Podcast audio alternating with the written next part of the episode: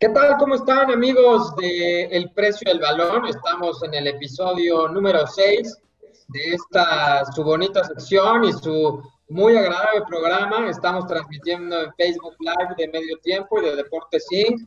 Todos los comentarios aquí que vamos a estar leyendo y vamos a estar platicando acerca de un tema que últimamente ha venido a nuestras mentes, que ha venido muchísimo a raíz del tema de la pandemia el tema del poderío de la MLS con esto de la burbuja que hicieron, similar a lo que se hizo en NBA eh, y la Liga MX. En los últimos años, evidentemente, ha habido un crecimiento notable de la MLS, no solo en lo deportivo, sino también en el tema de negocio, en el tema de crecimiento. Y por esto hoy decidimos abordar el tema. Entonces, capítulo número 6, les presento, o más bien le doy la bienvenida a mis compañeros. Mi querido Mitch, ¿cómo estás? ¿Qué tal, Agus? Bien, contento de hablar de un tema que, pues cada mes o cada semestre, cada que empieza algún torneo, ya nos va a alcanzar la MLS. Bueno, pues sí nos va a alcanzar, pero a lo mejor en la parte de negocio, pero en lo deportivo no. Y, creo que es un buen debate. Creo que Enrique Bonilla siempre tiene cosas interesantes que decir cuando se le cuestiona sobre el tema. Eh, Memo, pues conoce muy bien del tema. Rodrigo está involucrado con marcas que seguramente están metidas con ambas ligas, entonces seguro va a ser un, muy buen tema para, toda la gente que nos ve en el YouTube de Deportes Inc., en el Facebook Live de, Medio Tiempo y Deportes Inc. Bueno, pues eh, muchas gracias, Mitch. Bienvenido, Memo. ¿Cómo estás? ¿Qué tal, Agus? Muy bien. Aquí, listo. Episodio número 6. Todavía no, me llegó el, micrófono ahí para darle competencia aquí a, Mitch, pero bueno, esperamos que, que llegue la próxima semana. Vamos a meter a ver las guías, a ver si, sí, sí, ya van. Traes buen look, ¿verdad, amigo? El día de hoy no aplicó este, el, peinado para atrás ni nada. Nada, nada, look distinto. A ver cuál tiene más Muy bien. Muy bien. Y bueno, por último, eh, mi querido Mort, ¿cómo estás, Rodrigo? Un gusto saludarte. Un gusto, muchachos, eh, estar acá de nuevo, capítulo 6, ¿no? Para platicar eh, sobre un tema que, es vigente siempre, ¿no? No es un tema de moda, no es un tema eh, que, esté, que esté simplemente en los medios. Ahora es un tema vigente y es un tema que a futuro presenta una, un, cuestionamiento y una posibilidad real o irreal, ya lo platicaremos, sobre pues, el mercado de competencia, ¿no? Estamos junto a Estados Unidos, eh, es un mercado de consumo para los mexicanos eh, y nosotros para los, para los gringos en cuestión de, de deporte, ¿no? Eh, para los norteamericanos, eh, mejor dicho. Entonces es un tema, es un tema cruzado, ¿no? Es un tema de deporte cruzado que, tiene, que, tiene, que tiene su valor y que tiene su, eh, su vigencia, es, es, permanente incluso con el tema de selección nacional, ¿no? Bueno, pues ya lo decíamos, Rodrigo, que el, el tema de la MLS ha venido creciendo en los últimos años, como lo mencionaba al principio. En lo deportivo, evidentemente, han ido creciendo, eso es una realidad cada vez hay más eh, afición por este deporte, no solamente los latinos, porque por ahí se cree que solamente los latinos les gusta el fútbol en Estados Unidos, y ahorita nos va a platicar un poquito más Memo, y eso no, no, no es del todo real, ¿no? Hay muchos americanos, americanos, eh, anglosajones, para ser más exactos, que ya les empieza a interesar este deporte, eh, hemos visto también el crecimiento de lo deportivo en cuestión de jugadores que han llegado a la MLS, jugadores importantes, eh, inversionistas también importantes, el caso de David Beckham, por poner un ejemplo, eh, el caso de James Harden, jugador de los Rockets de Houston, que también es dueño de, o es accionista o es parte de los dueños del equipo de, de Houston. En fin, hay mucho, el, mismo Irving Johnson, el Magic Johnson, también le ha metido lana para el LFC. Entonces, te voy a hacer la pregunta que, con la cual evidentemente tenemos que arrancar este programa, Rodrigo, que es el tema, ¿nos va a alcanzar la MLS? Aquí quiero que dejemos de lado totalmente el tema deportivo. En el tema deportivo, no es que no sean expertos, pero no me interesa porque podríamos estarnos seis horas debatiendo. ¿Nos va a alcanzar, nos va a rebasar la MLS? en temas de negocio o simplemente nos pasó por completo de, nos rebasó por, por la izquierda, por la derecha más bien? Mira, yo creo que la, la, MLS eh, ya nos rebasó, ¿no? La MLS tiene la característica que tiene todo el pensamiento de negocio y de estructura de los deportes norteamericanos, que es primero necesita ser un negocio o tiene que fundarse con la visión de que sea un negocio y ya después vamos viendo qué va a pasar con, el, tema, con el tema de competencia, ¿no? Al final, las excepto la NBA, las ligas eh, de Estados Unidos son locales, es decir, su competencia está dentro de Estados Unidos y está entre ellos mismos. La NBA evidentemente tiene el tema eh, pues, de, Juegos Olímpicos, eh, de Mundiales de Básquetbol, incluso tiene este tema de competencia con, con, la, con el básquetbol de, de, Europa, ¿no? Por ejemplo, con España, con Serbia y demás. Pero las ligas de Estados Unidos son como su, su, propia competencia, son ellos mismos y lo que quieren es superar lo que están haciendo. Entonces, a mí me parece que a nivel negocio la MLS está muy por encima a nivel actual y a nivel visión de lo que, quiere, de lo que quieren hacer por encima de la Liga MX. Es decir, jamás verás en la MLS un tema de impagos a jugadores, eh, de, que no pueden pagar las, operaciones, ¿no? Eh, de que los costos de operación eh, pasan el tema de los ingresos. Entonces, me parece que la liga, la MLS es una liga que está bien pensada a nivel estructura. Es muy diferente a la estructura de negocio de la Liga MX, ¿no? Allá tienen patrocinios centralizados, tienen otro tipo de mentalidad de cómo ser lo más eficientes y lo más viables financieramente para que no les pase nada de esto. Entonces a mí me parece que a nivel negocio lo es. Y tan lo es que vemos el ejemplo de los jugadores que llevan trayendo desde hace años, ¿eh? Desde que Jorge Campos estuvo allá, Hugo Sánchez, Pelé jugó, jugó eh, en, Nueva York también. Eh, últimamente vemos a los Slatan, vemos a los Chicharito, Carlos Vela, Lampard, Gerard, Kaká, Villa. O sea, el tema, el tema de lo atractivo de la MLS es el negocio y el espectáculo que se genera detrás de la liga. La parte deportiva, como bien dices, es otro tema y me parece que ahí no hay eh, punto de comparación con, México y lo vemos en la Conca Champions. Pero a nivel negocio, a nivel ingresos, a nivel estructura y a nivel pensamiento de cómo debe hacerse una buena liga para que funcione y que no caiga en temas de que después desaparezca, lo están haciendo muy bien. Si no inversionistas como David Beckham, por ejemplo, que decías, que se arriesga a construir un estadio nuevo con una franquicia nueva eh, en un lugar que es eh, típicamente no, no, no, no futbolero como Miami porque tiene otro tipo de deportes, lo hacen y lo hacen de una manera consciente y lo hacen de una, de una manera correcta. Entonces me parece que a nivel negocio no es que la MLS nos vaya a superar, tampoco es competencia, ¿no? Pero no es que nos vaya a superar. La MLS ya está en otro nivel. Incluso te lo podría decir por encima de ligas de Europa, ¿eh? eh a nivel pensamiento, estructura, estructura financiera, eh, capacidad de ingresos, publicidad, sponsorship, merchandising, o sea, todo ese tema están por encima, porque el pensamiento y la estructura de, hacer las cosas de los norteamericanos está, está eh, en otro nivel, incluso deportivamente. Los, los, gringos, la verdad es que si algo tienen, eh, y yo siempre lo he pensado, pues son los reyes del entretenimiento. Eso está más que comprobado, ¿no? Y esta industria, como yo siempre lo digo, está, esta industria pertenece a la industria del entretenimiento, la industria deportiva. Eh, para poner un poquito de contexto, la MLS fue fundada en el 93. Eh, por ahí algunas versiones apuntan a que el Mundial de Estados Unidos 94, la FIFA lo otorga como a condición o a cambio de que se estructure nuevamente la liga y que sea una liga mucho más competitiva. Hablando del espectáculo, yo no sé si recuerden eh, Mort, Memo y, Michelle, que trataron de innovar, ¿no? Trataron de innovar con los shootouts, trataron de innovar con estas formas que no hubiera empates. Eh, el calendario no va de acuerdo al calendario FIFA tradicional. Esto eh, obedece principalmente a que no querían competir o que no querían que se pulverizaran los alcances con las otras ligas. Eh, el primer gran jugador que llega es David Beckham en el 2007. De hecho, una de las eh, características de esta liga, que es el tope salarial, la distribución de algunos eh, ingresos de los jugadores, se basa en esta ley Beckham o en este estatuto Beckham. Memo, yo te quiero preguntar, eh, yo decía hace rato que la liga MLS ha, ido creciendo, principalmente por los latinos, pero creo que esto es uno de estos mitos que creo que podríamos hoy eh, romper o, revelar.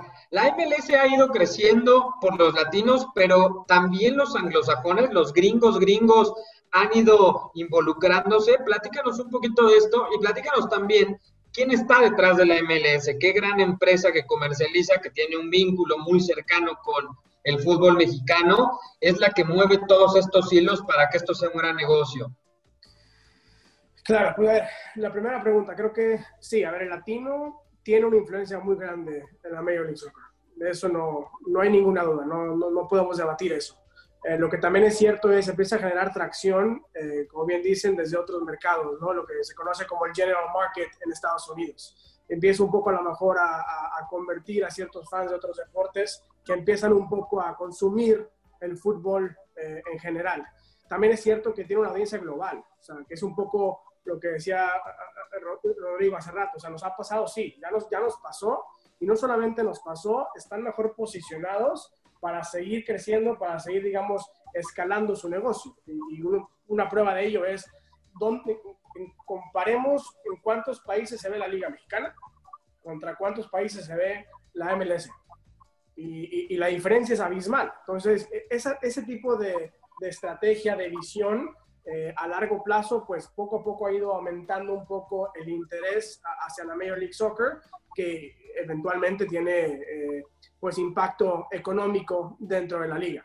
Eh, atacando un poco la, segunda pregunta, Agus, Soccer United Marketing es un poco quien está atrás de, la liga per se, desde el punto de vista comercial, y, y definitivamente tiene pues las relaciones para poder, digamos, crear una plataforma comercial que pueda ayudar a la misma liga a, crecer y, digamos, a, tener las piezas clave para, para, acelerar su crecimiento. Desde la perspectiva de controlar propiedades internacionales, que al final del día el recurso puede o no ser inyectado de regreso hacia la Major League Soccer. Eso es una realidad. Este, pero bueno, y, también hay, hay, otra variación que también hay que considerar en cuanto al tema de, los hispanos. Claro, está el México-americano, que de entrada hay 40 millones de, de México-americanos en Estados Unidos. Entonces, ya de ahí hay, un interés natural por el fútbol soccer, porque como latinos, como mexicanos, pues obviamente el deporte principal es el fútbol soccer, ¿no? Pero también hay otros 15 nacionalidades de, de, diferentes países eh, que también su, su, deporte principal es el fútbol soccer. Entonces, en términos generales, el latino para mí va a seguir siendo este motor principal que va a seguir acelerando y, posicionando a la Major League Soccer para ir escalando incluso a, diferentes ligas domésticas, ¿no? Como la MLB, como la NFL. No estoy diciendo que, va, que, van a desbancar, digamos, a la NFL o a la NBA, todavía estamos, están muy lejos de eso, pero sí han ido un poco eh, disminuyendo ese gap eh, de competencia interna. Sí, el, el, tema con la, con la MLS es como, bien lo dices, ¿no? Hay 40 millones de hispanoparlantes o de ascendencia latina y evidentemente fue la manera de penetrar el mercado. Eh, el mercado americano definitivamente para, para el, el mercado mexicano nunca ha estado eh, peleado siempre ha estado pendiente la industria del fútbol mexicano. Evidentemente, Selección Mexicana es el ejemplo más palpable. Esta empresa a la cual te refieres, Memo, que se llama Soccer United Marketing, SUM, SUM, que es quien se encarga de llevar Selección Mexicana a Estados Unidos y hacer estos famosos partidos que algún día Ricardo Ferretti les dijo partidos moleros, estaría muy bueno después platicar el por qué esos partidos moleros se hacen eh, y, e informarle o, tratar de explicarle a la gente el por qué se están haciendo. Pero yo lo que te quiero decir, Michelle, es, eh, no solamente selección mexicana, muchísimos equipos mexicanos hacen pretemporada en Estados Unidos y tienen convenios. Eh, yo el otro día platicaba con la gente de Mazatlán, antes Monarcas Morelia, por lo menos hacen cuatro partidos al año en Estados Unidos. ¿Por qué? Pues porque sigue habiendo un vínculo. ¿Qué piensas de esto? ¿Desde, desde qué punto de vista o, qué es lo que te merece esta opinión? Que no solo selección mexicana, sino que los equipos mexicanos han estado yendo sistemáticamente en los últimos años a hacer pretemporada, a hacer partidos amistosos y después, evidentemente, tu respuesta nos va a llevar a, parte del debate grande de este programa. No, creo que los equipos en México tienen identificado perfectamente que tienen una base de fanáticos en Estados Unidos y que al ir a jugar, aunque sea partidos amistosos, están atacando esa base y están llegando y están haciendo, pues, están nutriendo, digamos, esa, esa relación para no tenerla a la añoranza o a la tradición de los abuelos y los abuelos que eran a lo mejor los que eran, no sé, los, los fanáticos de Monarcas Morelia, eh, para pues, para creerles, ¿no? O sea, aquí realmente tienes que ir, ¿por qué? Pues porque hay una capacidad de, uno, tener negocio y dos, generar más engagement para generar continuamente el, negocio eh, con, los aficionados. Pero al final de cuentas, lo más importante es que los, los equipos se den cuenta que no solamente vale la pena eh, ir por ir, ¿no? O sea, tienen que ir y tienen que llevar aparte eh, una buena estrategia de marketing para poder llevar a cabo estos, estos partidos de forma más natural. Está perfecto que vayan, está perfecto que vayan cada semestre o cada año y que vayan a Nueva York y que vayan a Los Ángeles, a Chicago, lo que sea. Pero si estos, si Monarcas o América o el equipo que tú me digas no tiene la capacidad, el aficionado de allá, de comprar cosas del equipo, si no tiene la, no sé, la capacidad de, tener una relación más allá de a lo mejor comprar un boleto, porque ¿cuántos pueden comprar el boleto? Los 30, 40 mil que pueden llenar el estadio. Y, hasta ahí para esa relación, ¿no? O sea, tienes que tener una relación más allá de simplemente llevar a tu equipo a, un partido amistoso. Tienes, tienes que tener la capacidad de tener una estrategia dirigida al, al, aficionado que está allá, cosa que muy pocos equipos hacen en, en México. Bueno, eh, e, ese tema que, dices, evidentemente. y tú eh, parece que estás enojado conmigo, me dices Michelle en lugar de Mitch, entonces pues me, dirijo al que, al que me hable bonito. no, el, el, tema aquí importante es, como bien dices, hay una estrategia o tendría que haber una estrategia de fondo, aunque también los billetes verdes que cobran cada cuatro partidos que van a Estados Unidos, pues son más que bienvenidos. Hablando de esa estrategia, hay equipos como América, por poner un ejemplo, que tiene cuenta en inglés, justamente dirigida para estas personas que viven en Estados Unidos, que son de ascendencia mexicana, pero que su primer idioma ya es el inglés. Eh, por cierto, América, eh, voy a hacer un pequeño paréntesis, y no es promoción para el América, ni soy americanista, pero justo esta semana América acaba de dar a conocer que llegó a un millón de suscriptores en el canal de YouTube, lo cual me parece una brutalidad y compite hoy contra equipos eh, de élite mundial en cuestiones de, esfuerzos de marketing y de comunicación. Yo les quiero hacer una pregunta, voy a empezar contigo, Memo. Eh, hablando de este tema de los equipos mexicanos que van a Estados Unidos y que reconocen y evidentemente saben que es un mercado atractivo para estas eh, para este público mexicano, hispano que vive allá. Eh, por ahí de repente se ha soltado rumores, se ha dicho en redes sociales el tema de hacer una especie de fusión Liga MX-MLS. Eh, hay un primer experimento que es la League's Cup, es un torneo para la gente que les explico un poco, es un torneo no oficial es un torneo amistoso en donde participan ocho equipos, cuatro equipos de Liga MX, cuatro equipos de MLS, en donde se enfrentan y saca, sale un campeón. Eh, ¿Qué opinas de esto? Estos esfuerzos que se hacen, se había hecho también, eh, bueno, esta, esta primera versión se hizo en 2019, empezó en julio, la final fue Cruz Azul Tigres en agosto, en septiembre, perdón, y ya estaba el calendario para este 2020, iba a empezar igual en las mismas fechas, por el tema de la pandemia evidentemente se suspendió. También estaba el esfuerzo del juego de estrellas entre MLS y Liga MX. ¿Qué opinas de estos esfuerzos de juntar eh, ambas ligas y hacer este tipo de, eventos? No, tiene, el total sentido del mundo, esa es la realidad, y, tiene sentido para ambas ligas. Yo lo, yo lo dividiría como tiene sentido a largo plazo para las dos ligas, tiene sentido a corto plazo para la MLS y tiene sentido a medio plazo para la, para la Liga Mexicana. Eh, ¿Por qué? Por, por muchas razones. Eh, y hay muchos, incluso, eh, variables que se complementan. Uno de los principales problemas de la MLS es no ha podido ganarle a la Liga Mexicana en su propio país en ratings televisivos. Es decir, un, un América Chivas es más visto que un LAFC contra el Galaxy. Entonces, e, e, e, ese tipo de situaciones a la, Major League Soccer, pues, incentivan el poder eh, poner a, los clubes mexicanos en la televisión eh, americana. es una realidad. o sea, Memo, por lo, que, por lo que nos dices, ¿tú crees que hoy la MLS depende más de la Liga MX para elevar y por eso hacen estos torneos, que la Liga MX dependa más de la MLS? A corto plazo, sin duda sin duda, no, no lo pongo ni, ni, en debate. eh, a, largo plazo, repito, creo que es, un, es una estrategia y un partnership que tiene sentido para ambos. Eso también lo tengo claro.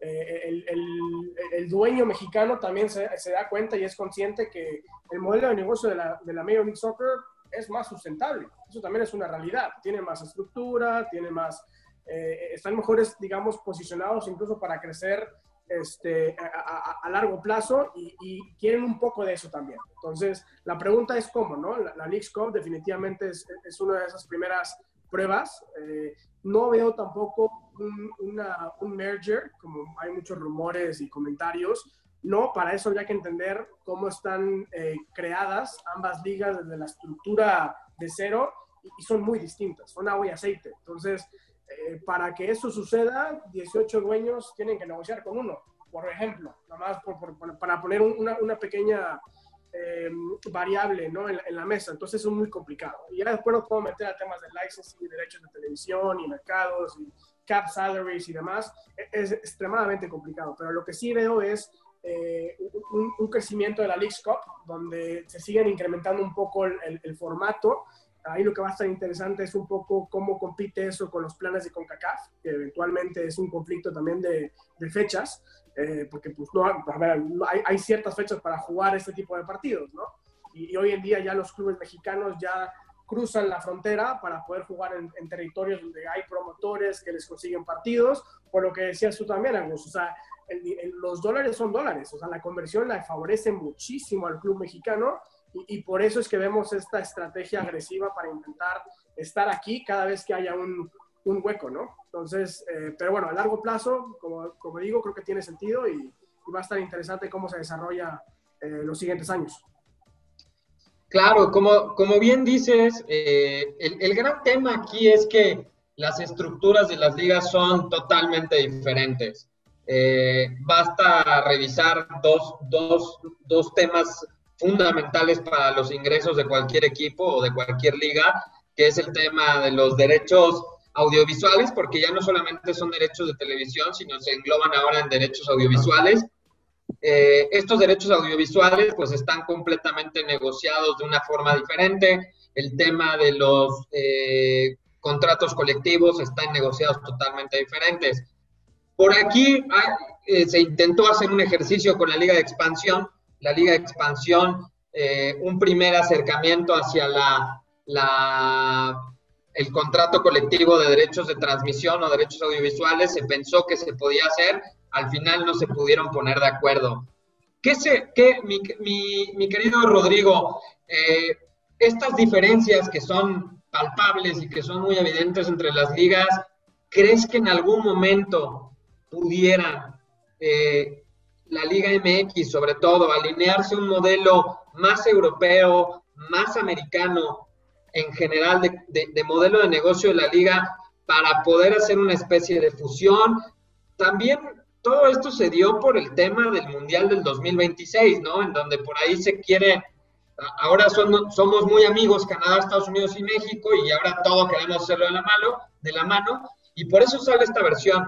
¿Crees que en algún momento la Liga MX tendría que migrar hacia allá, hacia estos modelos, insisto, más europeos en cuestiones de derechos audiovisuales o como una liga gringa?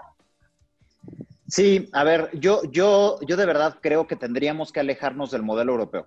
El modelo europeo lo único que demuestra eh, a, nivel, a, nivel, llamemos, estructura financiera, estructura de ingresos, es que hay una disparidad brutal entre los clubes de una sola liga para poder hacerse con estos recursos, reinvertirlos y poder competir. Entonces, yo me alejaría del modelo. Que se ha ido equilibrando, ¿eh? En los últimos 3, 4 años. En Inglaterra. En Inglaterra en España. es mucho más equilibrado. No, en España está el Real Madrid, el Atlético de Madrid, el Barcelona y el resto está 100 millones de euros abajo de lo que tienes Toda, tienes toda la razón.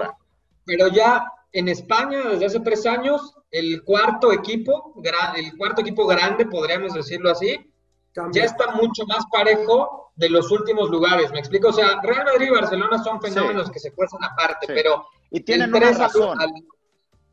Sí, tienen una razón de ser. Es decir, la gente va a consumir Real Madrid y Barcelona mucho más que un Elche, eh, no sé, eh, eh, Valladolid, ¿no? O sea, lo entiendo, pero creo que deberíamos alejarnos de ese pensamiento de estructura europeo porque a lo mejor funciona allá, pero funciona por muchas cosas que, bueno, no, vale la pena platicar acá. Me parece que, que lo ideal es enfocarse en entender que el modelo sustentable de negocio en el tiempo es la manera correcta de verlo. Y la, y el y la primera realidad es el doble mercado que existe para los mexicanos en Estados Unidos. Es decir, México es el único país en el mundo, porque no me imagino, por ejemplo, a España teniendo un doble mercado con Francia, porque no, no sucede. Eh, eh, vaya, eh, Alemania, Francia y Alemania, sobre todo los, que, los países que son frontera, México es un caso único, e, evidentemente Chile y Argentina tampoco, Chile, eh, Argentina y Brasil menos, o sea, e, es complicado. México es el único país en el mundo que deportivamente tiene, y, en otros sectores también, un doble mercado de consumo en Estados Unidos, sobre todo en el sur de Estados Unidos y en ciertos estados del, del norte, ¿no? O sea, Chicago, Nueva York, Washington, etcétera pero el doble mercado da la posibilidad de que la selección mexicana sea tan atractiva para llevar juegos a Estados Unidos, porque realmente se llena de latinos, ¿no? Entonces, me parece que el doble mercado debería ser la primera pista que nos, que nos debería decir, necesitamos hacer, intentar hacer algún tema de homologación para que el negocio del deporte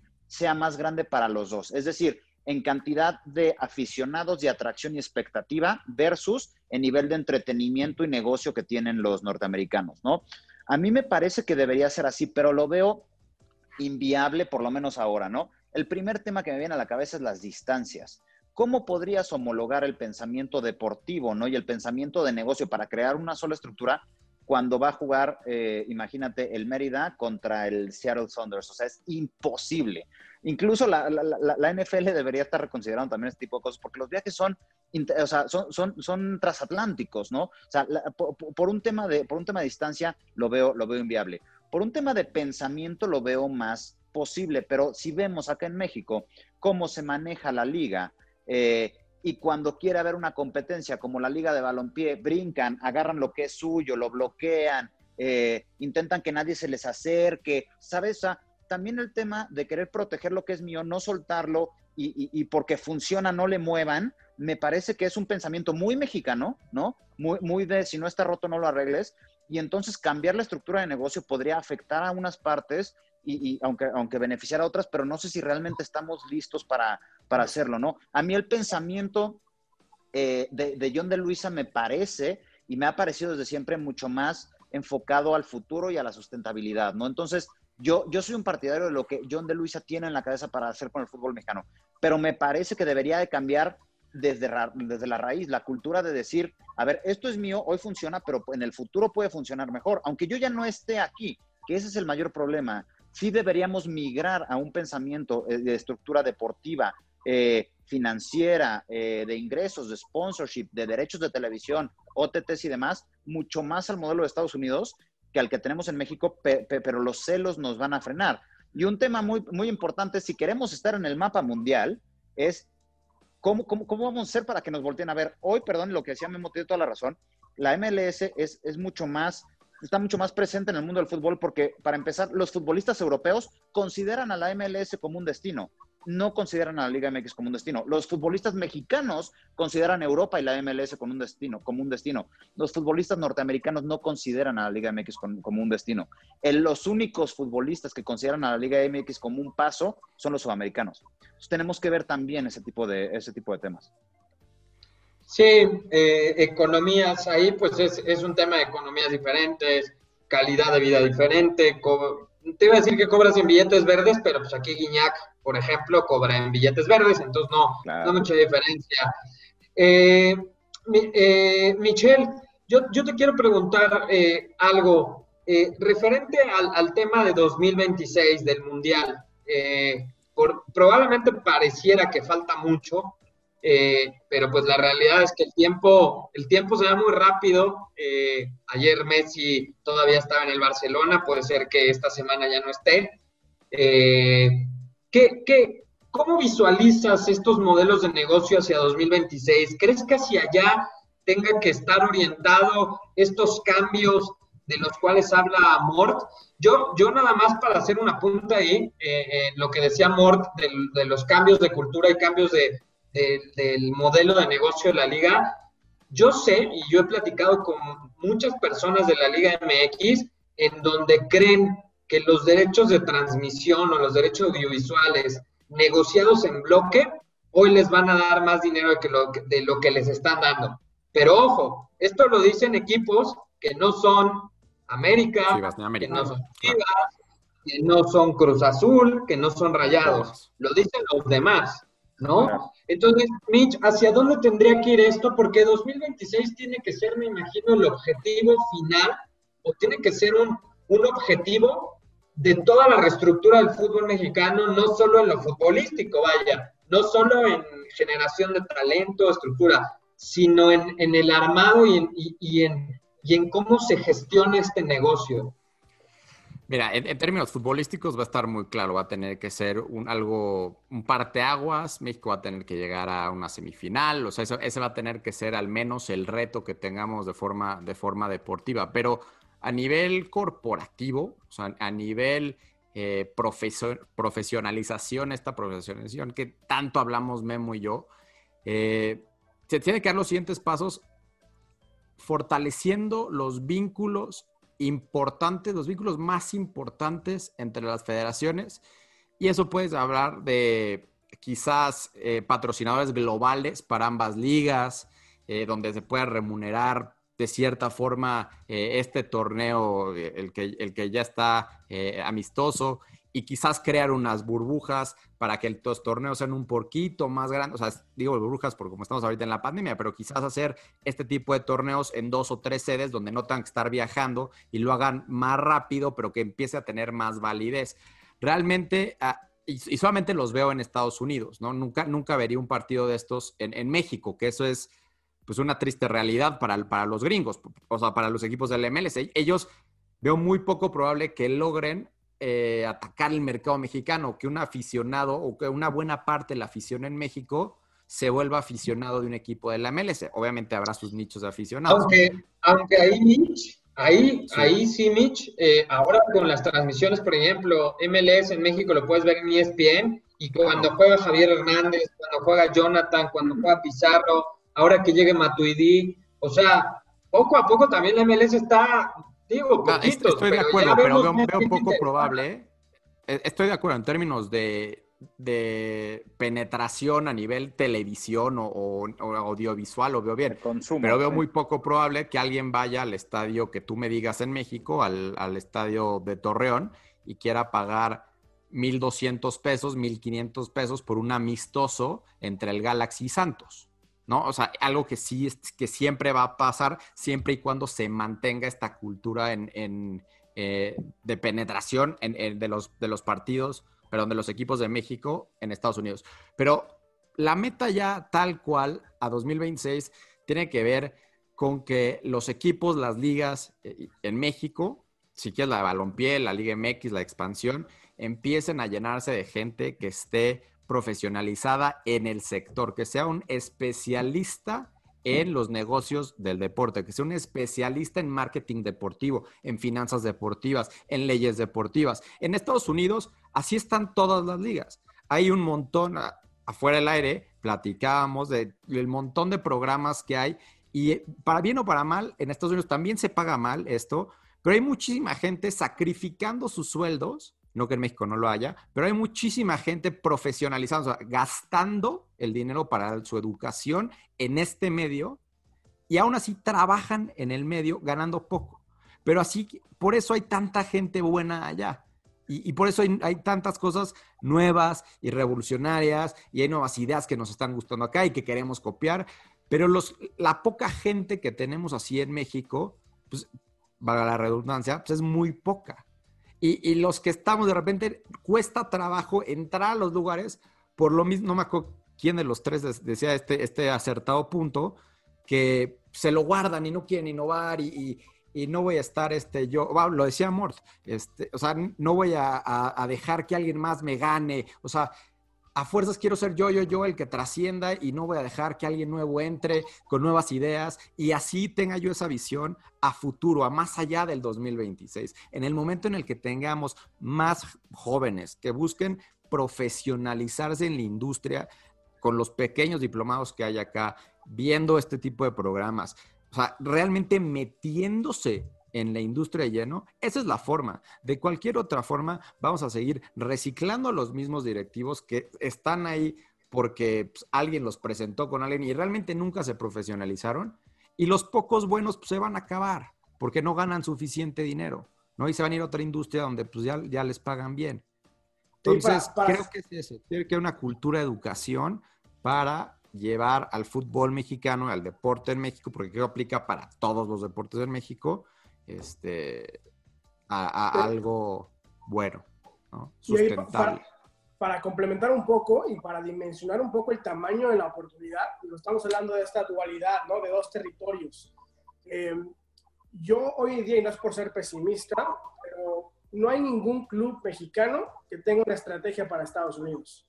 Cero. Y, y, un poco porque muchas veces se, se, se, puede un poco percibir, o the assumption es que traducir palabras de español a inglés ya es hablarle al mexicoamericano que está en Estados Unidos. Y eso no pudiese estar más lejos de la realidad. Eh, el, el mexicoamericano consume, habla de una manera muy distinta y hay muy pocos clubes hoy en día que se preocupan realmente por entender cuál es esa, eh, cuál es esa diferencia de raíz para poder crear una estrategia, para poder generar ese vínculo emocional. Y eso incluso pasa, y he tenido muchas veces esta cooperación con federación a nivel federación, y es un, y, es un monstruo de propiedad, pero es, algo que están ellos eh, desarrollando y que siguen evolucionando. O sea, es algo bastante complicado, ¿no? Y, y, el otro tema eh, importantísimo es a, nivel club, este, bueno, incluso a nivel liga. Yo, yo, recuerdo hace años, eh, me, me, planteaba el hecho de, bueno, la liga mexicana, sabiendo todo el rating que tiene en Estados Unidos, ¿por qué no tiene una estrategia para conectar con el mexicoamericano acá? Tampoco existe. Entonces, el mercado está ahorita, o sea, está presente, pero mi argumento sería también en 10, 15, 20 años, quién sabe. O sea, incluso a nivel fanatismo de la Selección Nacional de México. Hoy viene la Selección Nacional de México, ¿a dónde la lleves? A Tennessee, a California, a Texas, a Nueva York, a donde la lleves, va a tener fans y va a llenar los estadios. Pero si la federación en este caso o los clubes no hacen una estrategia mucho más robusta para empezar a conectar con el mexicoamericano de segunda, tercera generación, que ya empieza a tener más distracciones de entretenimiento, ya a lo mejor el mexicano de tercera generación ya, ya, ya se toma la, digamos, la, la, decisión de a lo mejor eh, preferir a la selección de Estados Unidos que a la de México, porque no le estamos hablando a, a, ese tipo de audiencia. Entonces, la oportunidad para mí es enorme y como lo decía Mitch, creo que eh, ojalá que haya más eh, factores o jugadores dentro de esta industria y la profesionalización, ¿no? Totalmente, totalmente de acuerdo. Pues yo creo que eh, esto va a dar para muchos más temas. Vamos a tratar eh, la siguiente semana a ver si podemos eh, continuar con este mismo programa, este mismo episodio y a ver si podemos traer a alguien justamente, Mort, Memo y Mitch, alguien de un club que nos diga y que nos cuente cuál es la estrategia para Estados Unidos, ¿no? Sabemos que es una mina de oro, Estados Unidos, sabemos que hay dos mercados, sabemos que se cobra en dólares y sabemos que es un mercado que está no tan bien atendido y cuando un mercado no está muy bien atendido, pues hay una gran área de oportunidad. Eh, ha sido un muy buen capítulo, el capítulo número 6, hablando de este tema, de estas dualidades y estas eh, cuestiones entre la Liga MLS y la Liga MX.